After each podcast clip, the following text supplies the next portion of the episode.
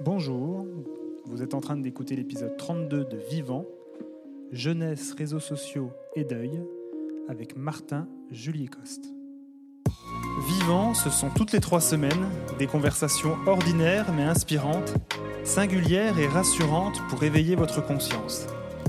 Mes invités ont accepté de partager leur histoire et avec eux, vous découvrirez que parler de la mort, c'est avant tout parler de la vie. Je suis Teddy Brodelet de tranquillité.fr. Bienvenue dans Vivant. Bonjour à tous, j'espère que vous allez bien. Bienvenue dans ce dernier épisode de la saison 2 de Vivant où mon invité est Martin Juliet Coste, chercheur et anthropologue, et nous allons échanger autour de la jeunesse et du deuil. Il a passé ces dernières années à échanger avec de jeunes endeuillés pour comprendre comment la jeunesse fait face à la mort, comment elle invente ses propres rites et quel impact les réseaux sociaux ont sur notre relation à nos morts.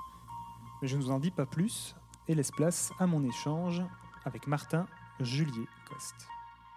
Bonjour Martin, bienvenue dans Vivant. Euh, je suis très très très très content de faire cet épisode avec toi. Bah déjà, comment tu vas? Ben merci Teddy, euh, merci à toi de, pour l'invitation. Ravi également de, de participer à, à, ton émission. Eh ben écoute, c'est vraiment vraiment sincère. Donc du coup, euh, Martin, je ne vais pas parler 107 ans avant de, avant de commencer.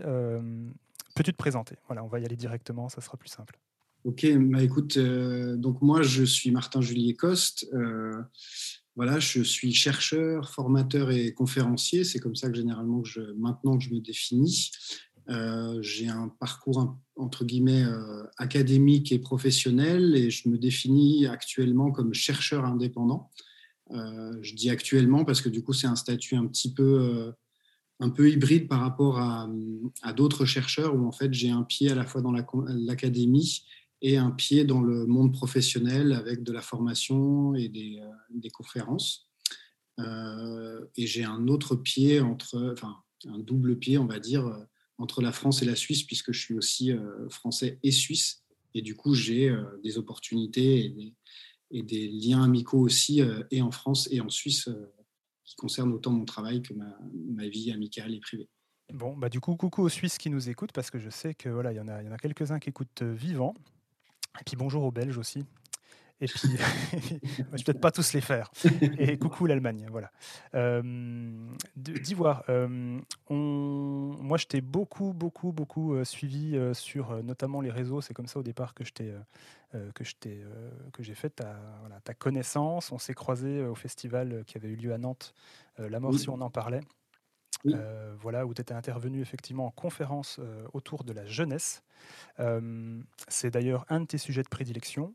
Euh, comment comment c'est venu euh, de, te spécialiser plutôt dans la relation des jeunes, on va dire, avec la mort? Alors c'est venu euh, ben, plutôt jeune, on va dire, quand j'étais jeune adulte. ce que je dis généralement, c'est qu'on a en fait, je voulais travailler à la base sur ce que le travail que j'ai fait, qui, qui, finalement a été une thèse, c'était sur les rites funéraires concernant les jeunes, mais à propos d'un autre jeune. Donc, du coup, ce qui m'avait intéressé, c'était suite à une expérience euh, personnelle en fait dans, le village euh, dans lequel je vivais, où euh, un de mes voisins, qui avait une dizaine d'années de plus que, nous à l'époque, moi j'avais 18 ans, il s'est pendu.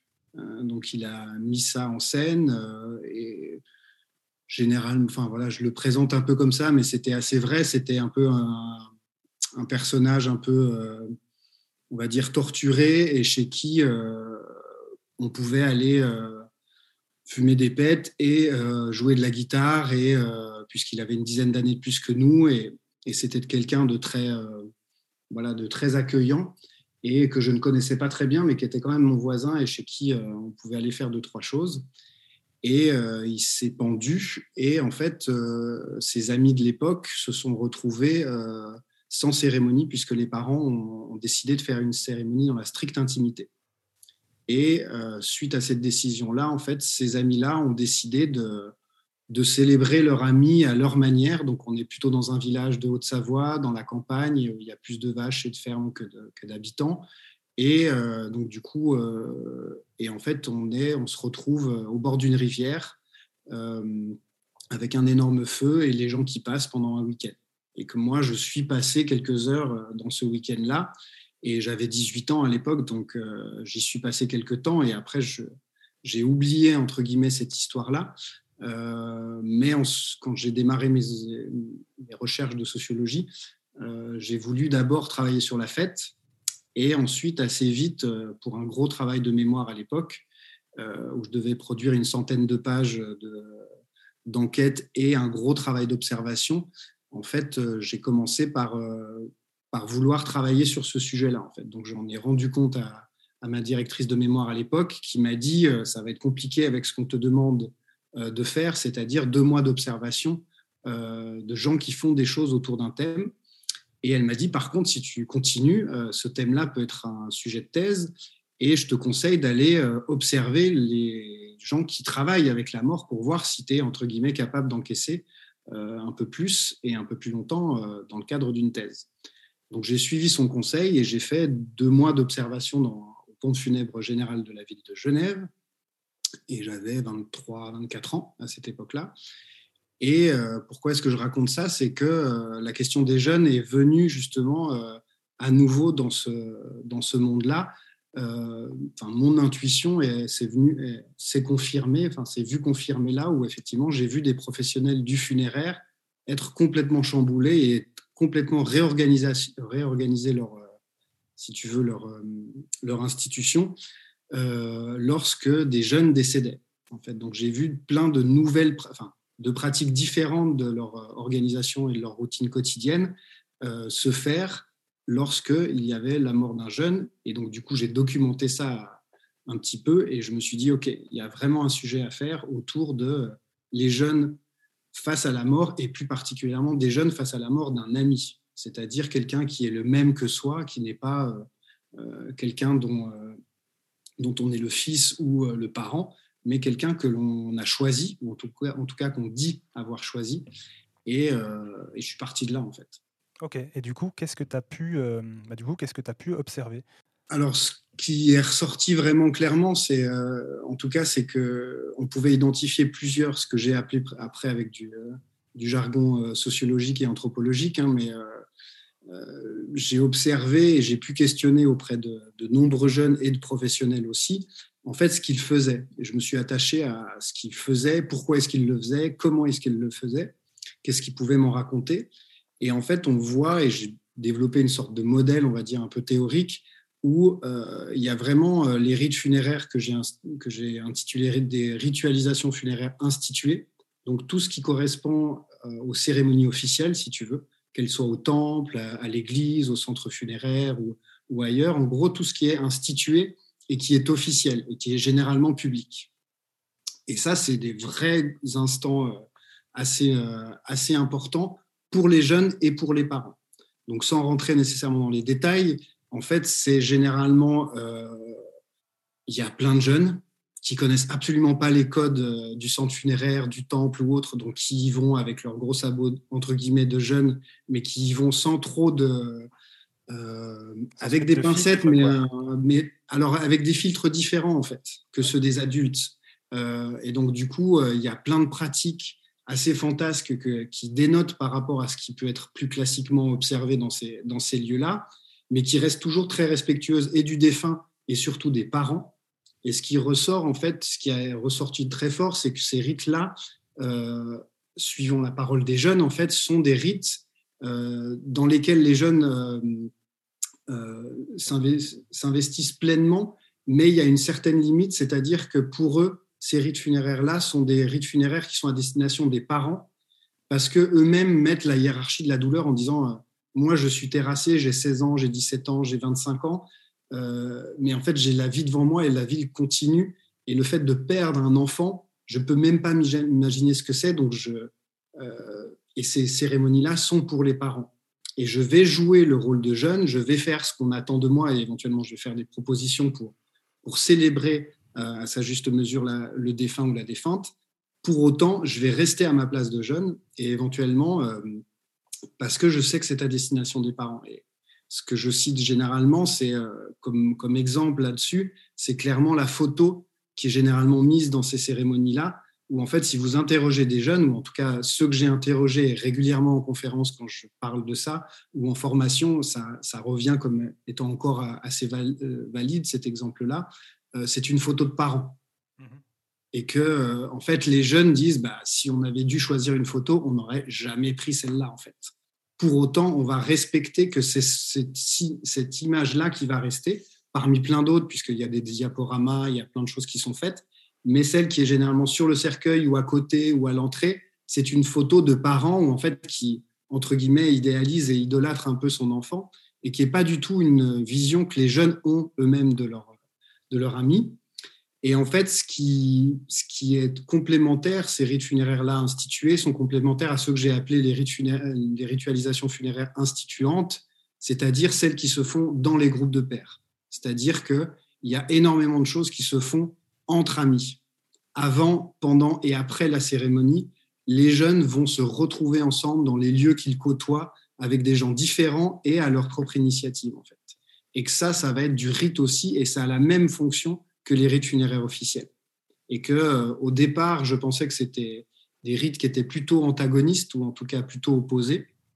Et en fait, finalement, ils sont très complémentaires dans les discours et en tout cas dans les expériences. C'est qu'il est tout aussi important d'être présent pour les parents, que de pouvoir faire des choses à sa propre initiative, en fait. En tant que groupe de pairs, euh, ça peut être un simple restaurant, hein, ça peut être vraiment des choses, des, choses, mais très significatives et qui vont être à l'initiative des jeunes et qui vont être avec les signes et les codes et les valeurs du groupe de jeunes en question. Euh, ça peut être un simple restaurant, ça peut aller jusqu'à taguer certains murs de la ville, euh, associer les autorités publiques, dénoncer aussi par exemple des, accidents ou les, questions routières. Je m'exprime un peu mal, mais pour exprimer justement euh, le fait qu'il y a trop d'accidents sur la route, où en fait on va solliciter le public, on va faire des démarches auprès, de, auprès des autorités.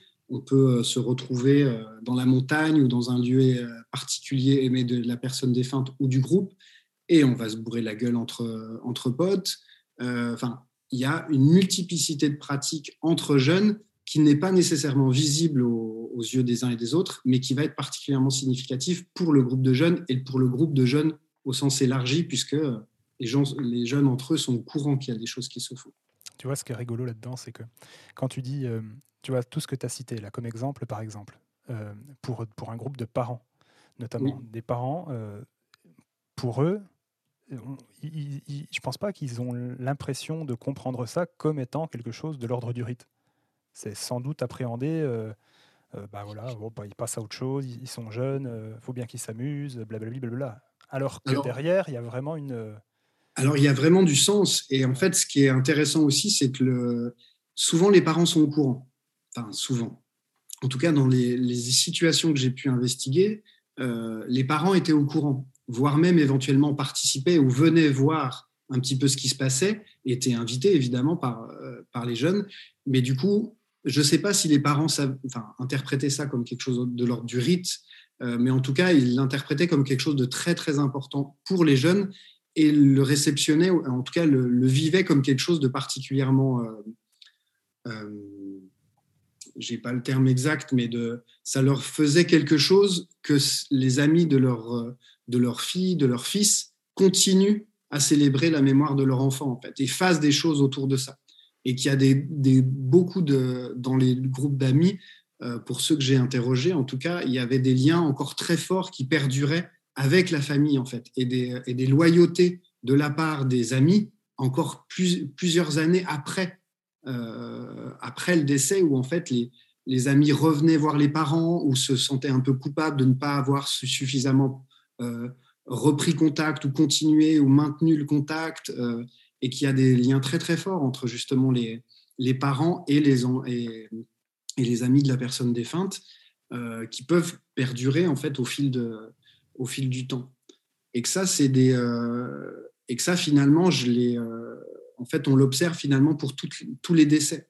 Si on observe vraiment très clairement et qu'on fait ça sérieusement, finalement, le, et c'est là où j'ai pu un peu généraliser et sortir de la question uniquement des jeunes, c'est que si on s'intéresse à un décès d'une personne de 60 ans aujourd'hui, assurément, il y a des choses qui vont se passer officiellement et des choses qui vont se passer à côté, en fait, en parallèle, et qui doivent être investigués, questionnés, observés, comme étant, a priori en tout cas, comme étant des choses qui sont en tout cas euh, potentiellement du rituel et dans le récit et dans l'expérience des gens, comme des choses qui vont être éventuellement beaucoup plus importantes que la cérémonie officielle. Il est très important d'être à la cérémonie officielle, mais pour autant, je n'adhère pas exactement à tout ce qui est présenté et tout ce qui est ritualisé. Par contre, j'ai l'occasion et je peux avoir l'occasion de célébrer et de ritualiser à ma sauce avec des gens dans lesquels je me, euh, je me reconnais plus en termes de valeurs, de codes, de présentation, de manière de célébrer le défunt. Et que là, je vais pouvoir exprimer une autre facette et du défunt, mais une autre facette aussi de moi qui exprime quelque chose vis-à-vis de, de la réaction que j'ai face au décès. Et que ça, en fait, on peut le multiplier avec tous les groupes d'appartenance d'une personne défunte. Euh, si je meurs ou tu meurs demain, toutes les sphères d'appartenance auxquelles tu es rattaché potentiellement peuvent être des sphères d'appartenance qui vont célébrer à leur manière et ritualiser à leur manière l'absence de Teddy ou de Martin. Mhm. Et que finalement, c'est un peu cette constellation de potentiels rites funéraires à l'intérieur des, des, euh, des sphères d'appartenance qu'il est nécessaire d'investiguer et de comprendre comme aussi potentiellement importante que le rite funéraire officiel.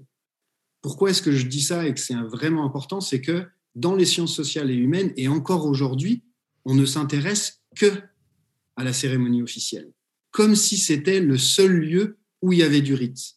Alors qu'on voit, qu'on observe bien depuis, mais avant, avant ce que j'ai étudié moi, c'est qu'il y a du rite beaucoup, enfin en tout cas ailleurs que simplement dans les lieux institués comme étant les lieux institués et dits légitimes, alors que dans l'expérience des individus, il y a ces lieux-là qui comptent, toujours. Par contre, il y a des choses qui se font à côté, en dehors, et qui ne se font pas nécessairement, euh, qui ne sont pas aussi visibles, mais qui peuvent, et je dis bien qui peuvent, être tout aussi significatifs ou plus, significatifs dans l'expérience des personnes, euh, des personnes en deuil. Et que ça, ça c'est une continuité avec ce que j'ai, ce que j'ai, enfin, une continuité, ce que j'ai continué à travailler, euh, c'est institué, instituant, et avec un versant où ça, ça a été aussi, on va dire pas une surprise, mais quelque chose que auquel je ne m'attendais pas du tout, c'est que euh, les jeunes m'ont beaucoup euh, parlé de leur intimité vis-à-vis du deuil. Et que là, on retrouve finalement des figures anthropologiques des rites de deuil, où en fait, euh, on retrouve dans le discours individuellement, finalement, des gens qui ritualisent eux-mêmes leur propre phase de deuil ou leurs propres étapes de deuil. Et que euh, c'est parce que c'est justement eux-mêmes qui les font et qui les pensent que c'est significatif. Donc là, quand je dis ça, c'est assez intéressant par rapport au modèle théorique qu'on a l'habitude d'avoir. C'est généralement, c'est plutôt une communauté qui va dire à un individu comment et par quoi il va passer. Alors que là, ces jeunes me disaient, en fait, non, non, non, moi, je veux rien avoir avec ce que les autres ont à me dire je vais trouver tout seul, je vais trouver de manière spontanée et je vais cheminer finalement tout seul par rapport à ce, à, ce décès-là et je vais, bon an, mal an, faire des choses qui vont que je vais tranquillement passer à autre chose en fait. Et que là, il y a une multiplicité de récits et de pratiques individuelles et intimes, mais qui résonnent complètement avec notre société actuelle, qui ne fait que valoriser et l'intime face au deuil et l'individu en disant tu es ton propre maître, trouve ta propre voie, fais les choses euh, à ton rythme, trouve ton propre chemin, ton propre cheminement face au deuil euh, ou face à la vie, comme as you are, viens comme tu es, et que ça, ça se retrouve aussi vraiment dans des choses particulièrement intimes dans le vécu et l'expérience du deuil, là chez les jeunes, puisqu'on est parti de là, mais qu'on retrouve exactement, enfin exactement, en tout cas qu'on peut retrouver dans le discours des personnes endeuillées aujourd'hui qui vont valoriser justement cette expérience intime et cette trajectoire finalement très singulière face au deuil. Et c'est euh, c'est quelque chose que, alors tu disais, on l'observait déjà avant que je me penche sur, euh, ça, ça existait, etc. Pour autant, est-ce que c'est quelque chose qui est considéré comme un phénomène plutôt récent, ou selon ce que tu en sais, c'est quelque chose en fait qui a toujours été, qui a toujours été là, sauf qu'aujourd'hui, bah, c'est peut-être un peu plus visible et, euh, et, on en parle plus. Ou est-ce que selon toi, il y a eu un mouvement vraiment c'est un mouvement lent dans la société, un truc qui est quand même significatif de, d'une volonté de renouveler un peu euh, des, des codes, euh, des choses comme ça? Alors, évidemment que ça vient de loin et que c'est très progressif. Euh, voilà, on va parler d'individualisation, on va parler de, valorisation de l'individu et de ses valeurs, où justement on va centrer beaucoup plus le discours sur l'individu, sur sa construction. Et c'est ça la personnalisation des obsèques aussi, c'est on célèbre de plus en plus la vie de l'individu et c'est ça qui est efficace symboliquement et qui est célébré dans les lieux de culte officiels. Pour autant, par rapport à avant, où on était beaucoup plus sur la célébration de la communauté et de sa croyance et de la destination du défunt dans l'au-delà. Euh, donc ça, ça vient historiquement, ça vient de très très loin et c'est très progressif. Et en fait, il y a tout, enfin il y a toujours, je ne sais pas s'il y a toujours eu, mais en tout cas, il y, a, à penser dans la réflexion, il y a le groupe et l'individu, en fait. Et, euh, évidemment qu'il y a 150 ans, les gens étaient intimement euh, terrassés et bouleversés par la mort de, leurs parents ou de leurs amis, en fait. Pour autant, qu'est-ce qui était célébré et valorisé et rendu légitime comme étant des expressions publiques du deuil, ça, c'est différent. Et que euh, ça, ça peut évoluer, ça se transforme, ça se transforme au niveau individuel et intime, et collectif évidemment. Et après, ça se transforme sur qui prend en charge ces moments-là. Qui a la légitimité de célébrer euh, les défunts? Aujourd'hui, effectivement, ben, typiquement, on a une multiplicité d'acteurs qui peuvent se dire célébrants, qui peuvent se dire maîtres de cérémonie, et qu'on n'a plus besoin de passer par un culte X ou Y pour célébrer une cérémonie de euh, funéraire ou tout comme une cérémonie de, mariage, hein, d'accord? Et que les professionnels, enfin, il y a beaucoup plus de professionnels autour de ces questions-là, des gens qui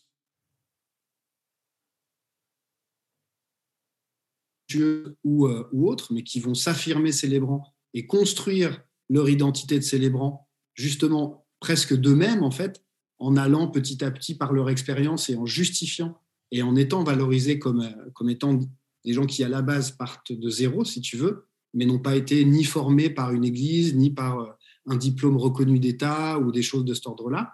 Donc ça, on voit qu'il y a déjà une multiplicité de gens qui, qui s'affirment là-dedans. Et finalement, aujourd'hui, ce qu'on... Voilà, je, je, bifurque un peu. Euh, ce qui est valorisé, c'est l'expérience intime. C'est que euh, avant, on était soumis beaucoup plus qu'aujourd'hui, on a d'autres contraintes, mais par le groupe qui allait nous dire par quoi est-ce qu'on allait passer et qui allait nous accompagner en conséquence. Et ça, c'était aussi très, très soutenant. Ça veut dire qu'on avait des, euh, des codes rituels qui nous permettaient de dire, ben, dans tant de jours, on va faire ci, on va faire comme ça. Le groupe, si tu veux, donnait des indications et des, euh, et des, et des valeurs, des contraintes, etc., à l'individu qui allait les respecter et qui allait les trouver signifiantes parce que le groupe lui dit. Mhm. Aujourd'hui, les normes, hein, ça ne veut pas dire qu'il n'y a pas de, gens qui, qui expérimentent et vivent le deuil avec un, un modèle, on va dire, plus traditionnel. C'est plutôt, oulala, là là, mais je vais trouver moi-même mes propres ressources et mes, mon propre chemin face au deuil. Surtout, ne m'imposez pas ou ne me donnez pas le sentiment qu'on m'impose une manière de vivre le deuil. Et que ça, je vais peut-être un peu vite là-dessus, mais ça, c'est une grande tendance où, effectivement, là où je vais ressentir une imposition ou quelque chose de l'ordre d'une injonction, je vais la faire euh, péter et je vais trouver en moi et essayer de trouver en moi les, les ressources pour faire face à quelque chose qui fondamentalement me déstabilise. Et en plus, c'est ce que je comprends de la société autour de moi. C'est qu'autour de moi, on me demande, on me dit pas nécessairement que mon deuil est légitime, qu'il faut plutôt que je le gère en, euh, dans mon coin, qu'au travail, en fait, on ne me donne pas d'espace pour le pour le pour l'exprimer ou pour être euh, pour être en congé ou pour être dans des euh, ça change un peu en France récemment. Mais ce sont des choses que beaucoup de gens expérimentent à savoir je ressens le fait que autour de moi je ne peux pas exprimer autant que, que je le souhaiterais ma question du deuil et que ça renvoie à l'intime. Et à des dimensions très individuelles. Et c'est là que viennent les réseaux sociaux, du coup. je pense que c'est un bon contraste, mais en même temps, on n'est pas, on pas si loin que ça. Euh, on, veut tous plus d'intime, plus de choses comme ça, et pour autant, bah, les réseaux sociaux jouent un rôle majeur aujourd'hui quand même. Enfin, les réseaux sociaux et même les nouvelles technologies, Internet, les espaces de mémoire et choses comme ça. C'est des nouvelles manières aussi de, de, ritualiser des choses et d'exprimer aussi. Alors que, paradoxalement à ça, ben, on va plus vers euh, nous-mêmes chercher nos clés. Ça fait partie des clés, les réseaux sociaux, du coup? Alors, en tout cas, ça fait partie des outils que certains contemporains peuvent utiliser pour exprimer certaines facettes de leur deuil. Et là, les mots, ils ont une importance, c'est que effectivement, si on suit notamment des auteurs anglo-saxons et après les Français, Internet et les réseaux sociaux euh, en général ont remis un peu au bout du, enfin, ont remis une certaine visibilité du deuil dans l'espace public ou dans certains espaces publics, et que en s'exprimant justement euh, via Facebook, Snapchat et autres autres euh, réseaux sociaux, où en fait, là, on peut observer des personnes qui écrivent, qui disent, qui postent et qui expriment certaines facettes du deuil.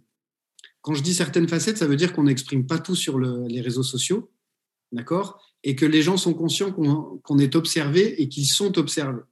Et qu'eux-mêmes vont observer qui dit quoi, qu'est-ce qu'il dit, qu'est-ce qu'il dit lui, qui est présent, qui n'est pas présent. Enfin, il va y avoir aussi des codes et des manières d'exprimer publiquement dans ces réseaux, dans ces communautés-là, le deuil et qu'on va l'exprimer différemment dans certains espaces par rapport à d'autres. Quand je dis ça, c'est euh, en gros tout ne se passe pas dans l'espace du numérique déjà. Euh, ça donne une certaine visibilité, mais pour les personnes qui sont rattachées à ces communautés-là et qui souhaitent partager des choses autour de leur deuil dans des espaces tels que ceux-ci, en fait.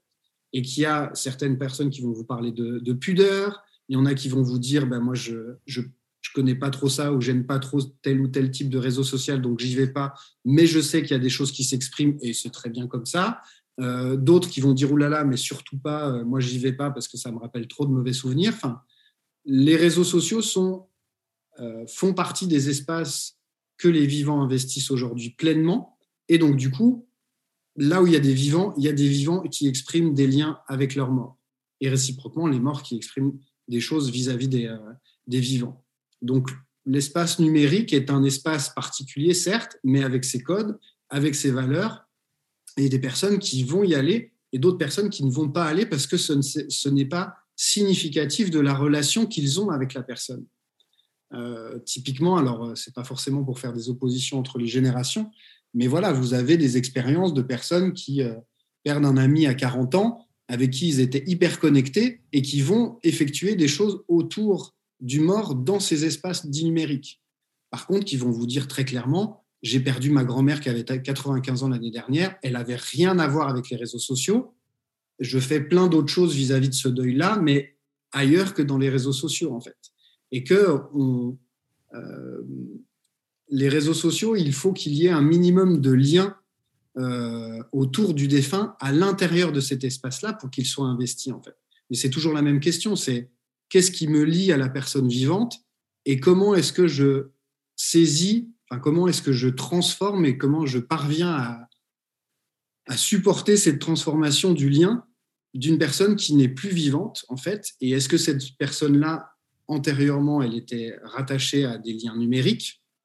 Oui, non, et éventuellement, quel sens ça a pour moi de maintenir et de continuer des liens numériques sur des interfaces X ou Y, mais là on parle des réseaux sociaux, mais on peut parler du numérique, du smartphone, des, euh, euh, des, messages qu'on laisse sur Internet, enfin pas sur Internet, mais sur, les, euh, sur votre répondeur, les, les, textos, les images, les vidéos. Ça, c'est du numérique aussi qu'on a à travers nos smartphones et qui nous lie d'une certaine manière aux défunts.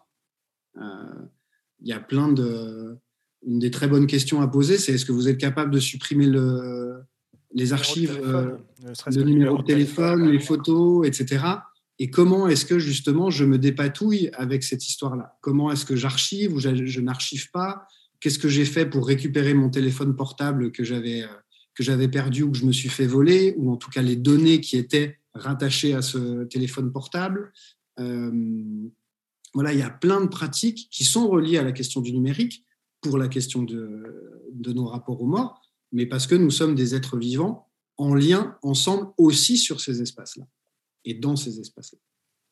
Tu avais pris un exemple d'une histoire de SMS au Festival euh, de la Mort, euh, qui, avait, fait pas mal. Euh, qui avait fait jaser. Pas mal jaser, ouais. oui, ben, effectivement, de, en fait, c'est entre guillemets, pour certaines personnes, vont, vont dire que c'est plus ésotérique, mais qu'effectivement, les liens que nous avons avec les vivants, peuvent, avec les morts et les vivants, entre les vivants et les morts, peuvent s'exprimer aussi dans des, dans des supports dits numériques où en fait où les morts vont nous envoyer des messages où en tout cas on va voir des signes et on va observer des signes du mort à travers un échange de textos, à, travers une phrase particulière de la personne défunte dans un échange de textos entre deux personnes bien vivantes, euh, avec des signes euh, de sérendipité éventuellement euh, sur Internet ou sur Facebook ou sur ou tel ou tel autre réseau, où en fait on va trouver des signes du mort, mais dans le numérique. Mais comme on trouve plein de signes des morts dans l'espace urbain, euh, dans notre espace domestique, dans nos vies particulières où euh, on va croiser un merle et en fait ce merle-là va, va se poser sur une branche alors qu'on est un peu contemplatif et on va voir que c'est le défunt et on va interpréter que c'est le défunt ou la défunte qui nous transmet quelque chose. Et que là, on est, on est autour de la, question du signe, pas de la véracité de cette chose-là. Moi, c'est pas, euh, je suis pas là avec. oui, c'est pas ton sujet. Chose de l'ordre de, est-ce que c'est vrai, c'est pas vrai? Ça, ça m'intéresse pas. Ce qui va m'intéresser, c'est le discours de la personne et comment est-ce que ce signe-là va l'influencer dans son parcours de deuil, en fait, et dans sa vie du quotidien. Et que je suis pas là pour juger cette pratique-là, mais plutôt pour la comprendre dans comment est-ce que ça va faire agir les vivants dans leur dimension. Et que ça, c'est, euh, ça peut paraître ésotérique ou un peu choquant parce qu'on parle de, de, choses un petit peu de, de l'autre monde ou de cet entre-deux-là, mais ça, c'est documenté par, euh, par un nombre incalculable d'historiens, de psychologues, d'anthropologues, de sociologues sur les vivants sont agis par les morts et les morts font agir les vivants, en fait. Euh, et que ça, il y a plein de dimensions de nos vies qui sont pas forcément euh, que l'on ne peut, pas interpréter chacun euh, complètement, qui font que oui, le monde des vivants euh, côtoie celui des morts et on est je n'avais pas eu le temps de, le développer nécessairement plus, mais si vous lisez euh, toutes les fictions autour de ça. Si vous êtes un fan de séries télé, il n'y a que des, euh, liens entre les vivants et les morts, des gens qui font, euh, qui assurent le passage, qui questionnent les morts pour mieux résoudre des enquêtes de vivants, ou des zombies qui viennent questionner qu'est-ce que c'est d'être vivant, ou enfin, et qu'en fait on, on, est pétri d'histoires et de fictions qui nous racontent comment est-ce que les vivants justement interagissent avec les morts et réciproquement que quels sont les messages que les morts nous laissent pour nous vivants, en fait. Et comment est-ce qu'on doit euh, entretenir leur mémoire, les respecter, sinon éventuellement ils viendront nous, euh, nous embêter un petit peu ou alors euh, ils viendront complètement nous hanter. si vous commencez à, rentrer dans ces dimensions-là, il y a plein de gens qui croient en ces questions-là, il y a plein de gens qui consultent des médiums, il y a plein de, de gens qui, qui ont ces pouvoirs-là ou qui prétendent les avoir et qui ont des fonctions auprès de vivants euh, aujourd'hui. Et là, je vous parle de euh, toute la variété de la société française. Hein. Ce n'est pas, euh, pas des questions nécessairement de, croyances ou de communautés religieuses. Ce sont des gens comme vous et moi qui, sans être nécessairement très clairs sur est-ce qu'ils y croient ou ils n'y croient pas, mais font des choses et sont agis par les morts. Euh, eh ben merci beaucoup Martin euh, pour, euh, pour tout ça. Est-ce que, tu, est que tu aurais des ouvrages, alors ça peut être des bouquins, des, des, conférences, voilà, des choses que tu aimerais partager qui pourraient intéresser les, les, auditeurs? Oui, je, souhaitais évoquer en fait une série télé. Alors effectivement, quand on a, quand on parle de série télé, on a l'habitude de citer Six Feet Under, qui reste une référence sur, sur ce sujet-là.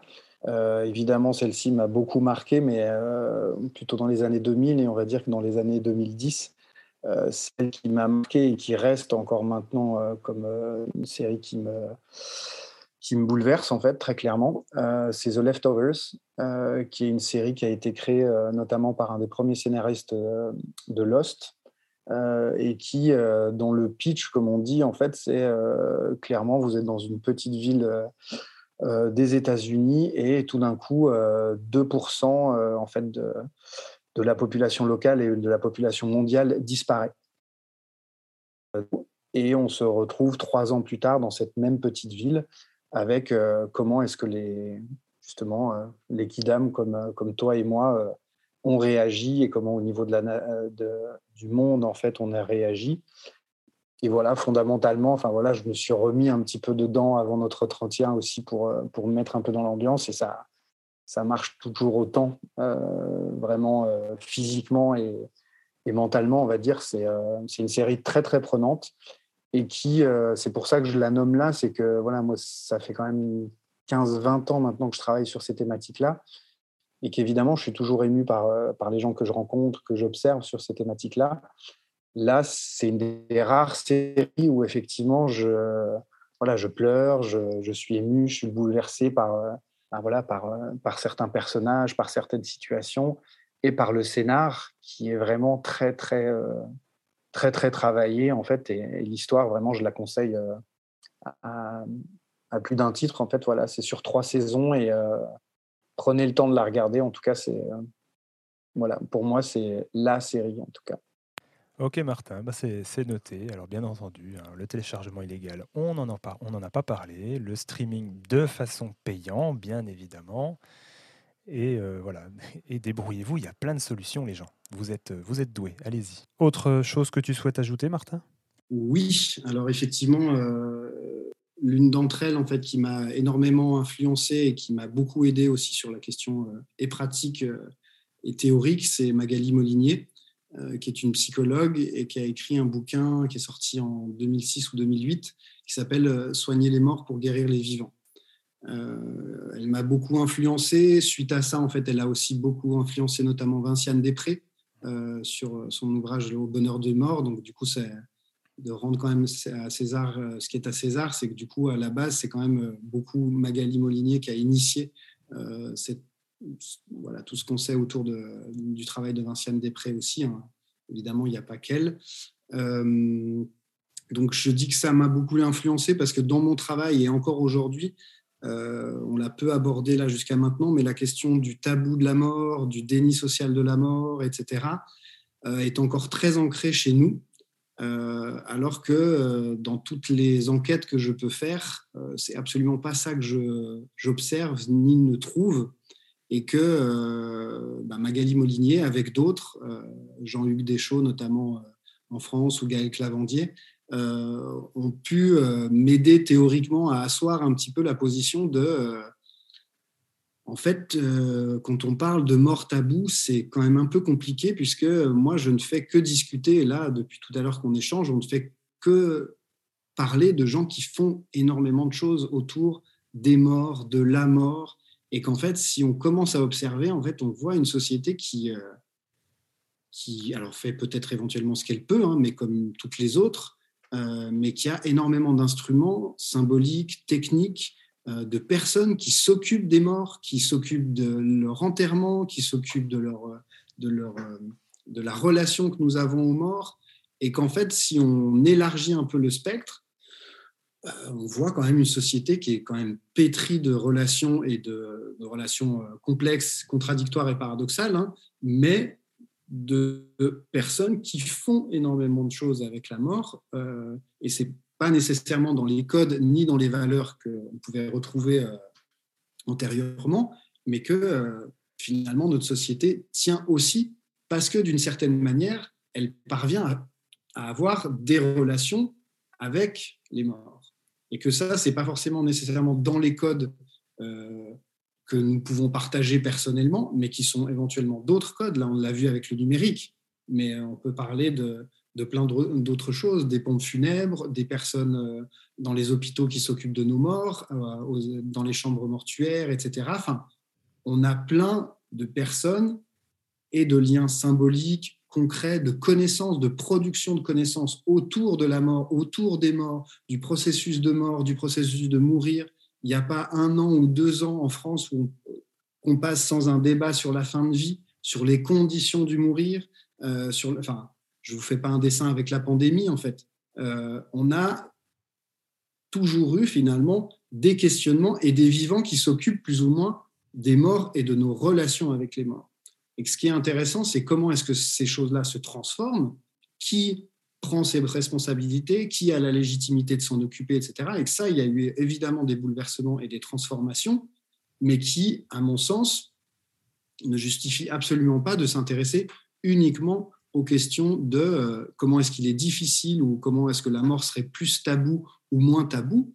Non, non, il y a du tabou dans la mort, ça c'est sûr, mais en fait, il y a plein d'autres choses. Et ce qui, me frustre beaucoup dans les interprétations qu'on a de toutes les grandes personnalités autour de ces thèmes euh, aujourd'hui en France, c'est qu'on ne parle que de ça. Comme si c'était euh, uniquement ce qu'on pouvait observer, alors que je trouve qu'on ne met pas en avant, et que ce n'est pas du tout ce que je trouve dans les expériences individuelles et collectives autour de deuil, de personnes qui, malgré tout et bon an mal an, quoi qu'on en dise, parviennent à faire des choses autour de ça. Et que, euh, alors on peut juger que ce pas les bonnes ou qu'elles ne seront pas assez efficaces ou qu'elles ne sont pas légitimes. Pour autant, ce sont des gens qui parviennent et qui tiennent. Et que fondamentalement, si je reviens sur des questions théoriques, euh, ce qui m'intéresse, c'est beaucoup plus comment est-ce que les gens font et comment finalement ça tient d'une certaine manière, comment est-ce que notre société malgré tout ce qu'on entend sur euh, ce soi-disant tabou de la mort, qui, euh, qui, serait encore à définir parce que la phrase est, mal formulée, le tabou de la mort, si vous lisez les auteurs, Louis-Vincent Thomas, Ariès, etc., ça fait des décennies qu'on en parle. Et ça fait des décennies qu'on devrait avoir une société qui, décidément, serait euh, pas du tout, qui serait complètement déséquilibrée. J'enlève pas les inégalités, j'enlève pas la difficulté de vivre tous ces événements-là, sauf que du coup, dans les analyses, on a toujours le même discours de ça va pas, c'était mieux avant, le cortège funèbre, décidément, c'était vraiment génial, la mort à la maison, c'était formidable.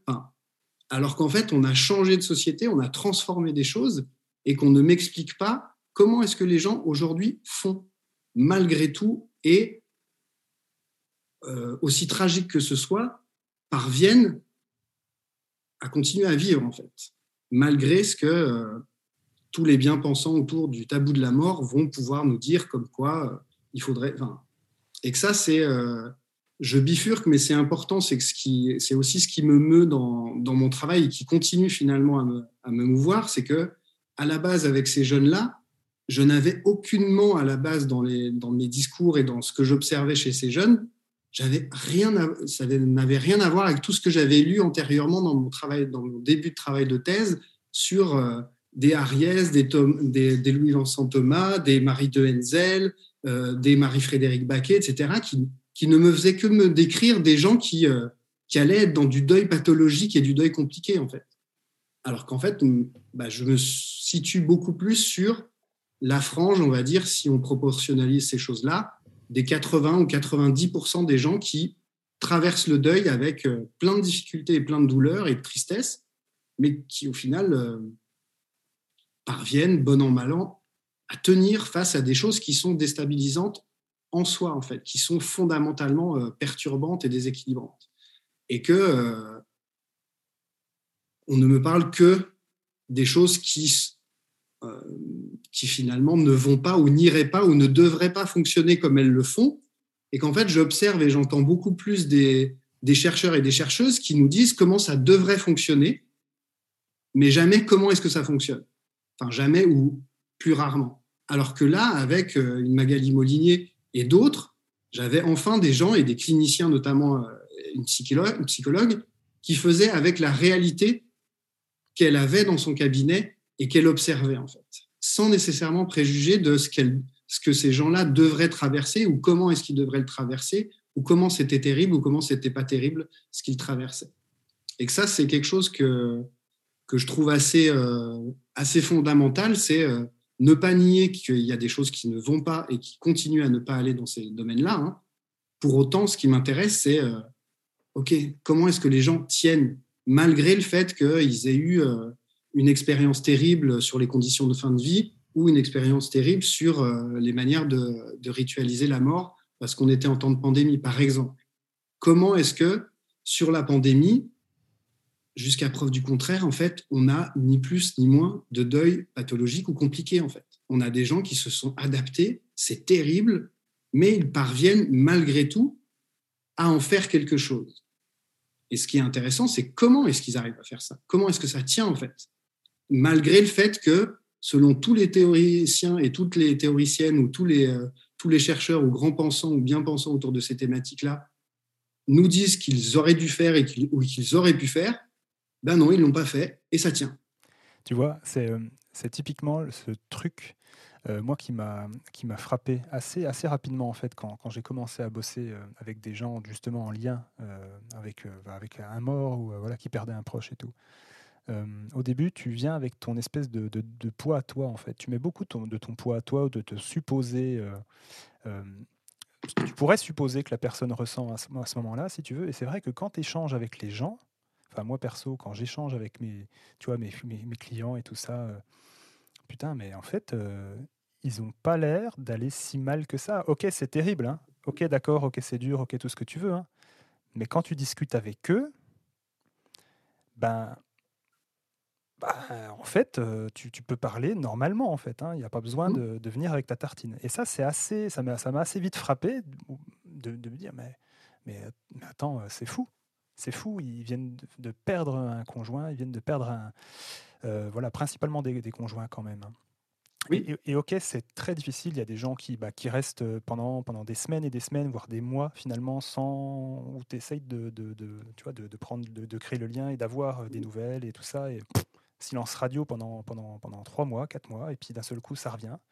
Ah bah coucou, désolé, j'avais besoin de prendre du temps pour m'isoler. Oui, bien entendu, ça arrive. Évidemment, mais très vite, il y a quelque chose qui est de l'ordre de ben, je passe à autre chose, et même des fois, c'est ben, la personne a l'impression qu'elle a, qu'elle, est déjà en train de passer à autre chose, en fait. Et Mais c'est, en fait, ça c'est fou. Mais il y a beaucoup de nos fausses croyances ou de nos fausses projections. Et que, en fait, que ça renvoie, alors évidemment, à ce qu'on pense comme étant. Euh, on a tous des préjugés, moi le premier, des représentations sur comment l'autre devrait réagir ou comment est-ce que.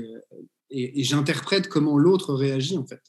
Euh, mais en fait, c'est aussi renvoyer euh, à la personne cette responsabilité-là de dire oui, non, de choisir aussi, et c'est ce qu'on fait quand on est en deuil et aussi quand on n'est pas en deuil, c'est s'il y a des personnes à qui on est capable de dire des choses et d'autres personnes à qui on ne veut surtout pas dire des choses ou à qui des, personnes à qui on ne veut rien dire, mais parce qu'elles soutiennent autre chose, ces personnes à qui on ne parle pas de ça. C'est que, euh, en fait, euh, c'est pas parce que je ne parle pas de comment est-ce que je suis terrassé par la mort de ma compagne avec mes collègues que ces collègues-là n'ont pas une place hyper importante. Donc, comment est-ce que je parviens et je soutiens C'est insoutenable, en fait?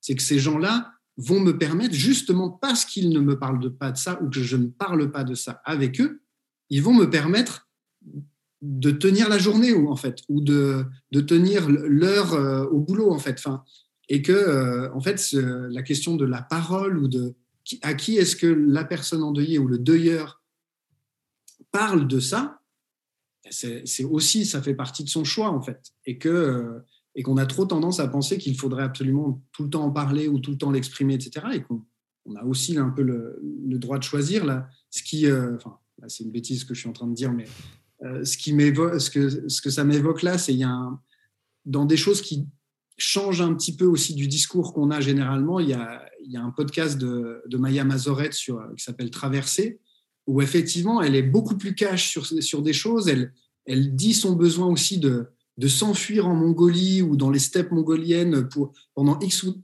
justement pour couper en disant en fait pendant six mois vous vous entendez plus parler de moi en fait et, et elle n'est pas en train de dire euh, elle est en train de, de, dealer comme elle peut avec cet insupportable là en fait et elle revient et en, et en fait on est, on est trop calqué sur des, des modèles très psychologisants et la psychologie, c'est génial et c'est super. Par contre, euh, si on fait que de la sociologie ou que de l'anthropologie, on ne comprend pas comment est-ce que ça fonctionne en fait. Donc, et là, c'est trop, euh, on axe trop sur le besoin de parler ou la nécessité ou l'injonction à la parole, alors qu'en fait, euh, il y a plein d'autres manières de célébrer et de signifier son rapport à la mort et, au, et. Bref, voilà, là on parle de, de, beaucoup de choses, mais qui, qui pour moi sont, sont, des choses assez fondamentales. On commence à retrouver des gens qui, euh, qui interprètent aussi de cette manière-là un peu plus sur le, qu'est-ce que les gens font, pourquoi, et sans a priori sur des théories X ou Y, hein, que ce soit euh, ce que je présente là maintenant ou, ou d'autres théories, mais en essayant de faire avec euh, ce qui arrive vraiment là, et sans juger que si la personne parle ou elle ne parle pas, ça veut dire nécessairement quelque chose. Et surtout, ce que je dis souvent, c'est que moi, je ne suis pas un thérapeute. Donc les gens me racontent d'autres choses que ce que les gens vont raconter à des thérapeutes, à des gens qui ont un axe et un point de vue plus thérapeutique et une fonction de soin. Moi, je ne soigne pas les gens. Mes entretiens ou mes, recherches peuvent avoir des effets thérapeutiques chez certaines personnes. Pour autant, quand je me présente face à eux, je parle du deuil, mais je ne viens pas avec une étiquette et une fonction autour du soin. Et ça, je trouve très important parce que ça produit un discours différent. Et quand je, quand j'ai des phrases ou des formulations de cet ordre-là, je, je, suis conscient que mon point de vue est limité aussi, en fait, mais il est complémentaire. Je produis et je, euh, je permets à des gens d'exprimer d'autres choses qu'une facette autour de la thérapie, du soin. Et c'est de plus en plus souvent des gens qui viennent me dire J'étais aussi très content parce que vous n'êtes pas un psy. Et j'ai parlé pendant 3, 4, 5 heures de mon, de mon histoire à quelqu'un qui n'a pas cette casquette-là. Ça n'a rien à voir avec la personne qui a cette casquette, c'est qu'est-ce que je peux produire et qu'est-ce que je peux dire à quelqu'un qui a un autre regard, un autre point de vue sur mon expérience. Mais ça ne veut pas dire que ce que je recueille est, plus légitime ou plus euh, vrai que, que d'autres quand euh, je vais parler dans un cabinet. Ça veut dire qu'il y a plusieurs réalités et que je peux avoir besoin de consulter mon psy pour euh, pour ma, trajectoire de deuil sur telle ou telle thématique. Et puis après, j'ai l'occasion de parler avec un, sociologue, je vais encore dire d'autres choses. Et éventuellement, à un autre moment de ma vie, je vais avoir besoin d'un chaman ou d'une médium. Et, et que ça, ça c'est ça qui, euh, qui compose un peu la réalité et la complexité de nos parcours face à des événements qui fondamentalement nous bousculent et nous, nous terrassent et dont on arrive à bon an, mal an, à, faire quelque chose ou pas forcément. Hein. Il y a des gens qui, euh, voilà, que vous allez interroger 20 ou 30 ans après qui, qui peuvent paraître être des gens qui n'ont toujours pas avancé, en fait, mais qui finalement, quand même, parviennent, bon an, mal an, à, être encore debout 20 ou 30 ans après. Et que ça, c'est. Et que je retrouve trop peu d'analyse et d'interprétation euh, qui montrent cette complexité-là, ou en tout cas qui la, qui la mettent en scène, qui, qui disent autre chose. Et du coup, ça participe aussi à certaines, euh, voilà, certaines, euh, certains, certains modes de pensée autour de, de, de, de la mort et, peut-être le pourquoi finalement ben, on a l'impression qu'on n'en parle pas alors qu'effectivement au quotidien, quand, quand tu évoques simplement le sujet avec les gens, ben, en fait on a, on, a tout le temps, partout, tout le temps, tout le temps, tout le temps, tout le temps. C'est compliqué hein, ce sujet. Hein. On est, on est bien d'accord là, on, on, part un peu sur des, des choses de cet ordre, enfin, effectivement très, euh, qui sont hein, débattues, mais qui sont aussi des débats très français en fait et qui sont pas forcément euh, tranchés ou euh, réfléchis de la même manière en dehors de la France. Hmm. Euh, vous avez des auteurs allemands, des auteurs anglo-saxons qui, qui, sur les théories du deuil, en fait, en sont plus à, ce qu'on entend en France, en fait. Et pas pour dire que ces théories-là ne sont plus valables, mais pour dire qu'il y en a d'autres. Et du coup, c'est aussi ça la question, si je me place sur la question plus recherche et scientifique, c'est qu'en fait, oui, oui, il y a, eu d'autres propositions et d'autres interprétations de nos expériences de deuil que ce qu'on euh, a toujours et ce qu'on nous rabâche toujours sur euh, Elisabeth Kubler-Ross, euh, Marie-Frédéric Baquet et compagnie. Ben, en fait, c'est hyper intéressant. C'est majeur, il faut les lire, il faut les comprendre, mais il y en a plein d'autres, en fait. Et qui, du coup, qui expliquent la complexité de, de ces vécus-là et le fait qu'on n'est pas nécessairement uniquement dans une manière de comprendre ces expériences. On pourrait parler de ça pendant des heures avec toi, Martin. Qu'est-ce que tu aimerais euh, mais, euh, mais le temps, le temps, euh, le temps, le temps passe. tu, tu aimerais dire quoi pour, pour conclure Si je te laisse le mot de la fin justement sur, sur nos échanges? Bah, je crois que le, là, je tu m'as laissé un peu partir volontairement ça fait une belle conclusion du coup sur, sur toutes ces choses-là, mais c'est vraiment de, de rappeler, dans mon esprit et dans en tout cas dans ce que j'observe et comment est-ce que je le questionne, euh, c'est ça qui m'intéresse. Et évidemment, c'est aussi un peu ça que je récolte d'une certaine manière. C'est que euh, typiquement dans les entretiens que je peux faire euh, euh, presque chaque semaine avec des personnes endeuillées ou qui travaillent dans ce domaine-là, c'est pas de leur demander comment est-ce que c'est compliqué, comment est-ce que c'est triste, combien est-ce que c'est douloureux. C'est plutôt, je commence plutôt par comment ça se fait que vous êtes encore là et que vous parvenez à me parler d'un événement qui fondamentalement a bouleversé votre vie. Que ça soit euh, un mois, deux mois, six mois, trois ans, quatre ans, euh, dix ans après, comment est-ce que ça fait que, et comment est-ce que vous êtes parvenu à faire avec cet événement-là de manière euh, X ou Y, et à vous de me l'expliquer, mais comment est-ce que, comment est-ce que ça continue à tenir Merci beaucoup, Martin. Merci beaucoup. Merci à toi pour, pour cet échange, cette opportunité de, de philosopher à, nouveau de parler autour de ça. Euh, bah non, mais c'est cool. Euh, je te remercie vraiment beaucoup. Euh, j'espère que ça, voilà, c'est voilà, tu vois, c'est une, enfin, tu vois, je parle aux gens qui y écoutent, mais c'est vraiment une, une, manière de, de, voir les choses aussi. il n'y a pas, voilà, l'être humain est hyper complexe, donc du coup, il n'y a pas une façon de vivre son deuil. Il y a, y a, plein de façons, et c'est pour ça que, bah, est-ce qu'on le fait, est-ce qu'on le fait pas.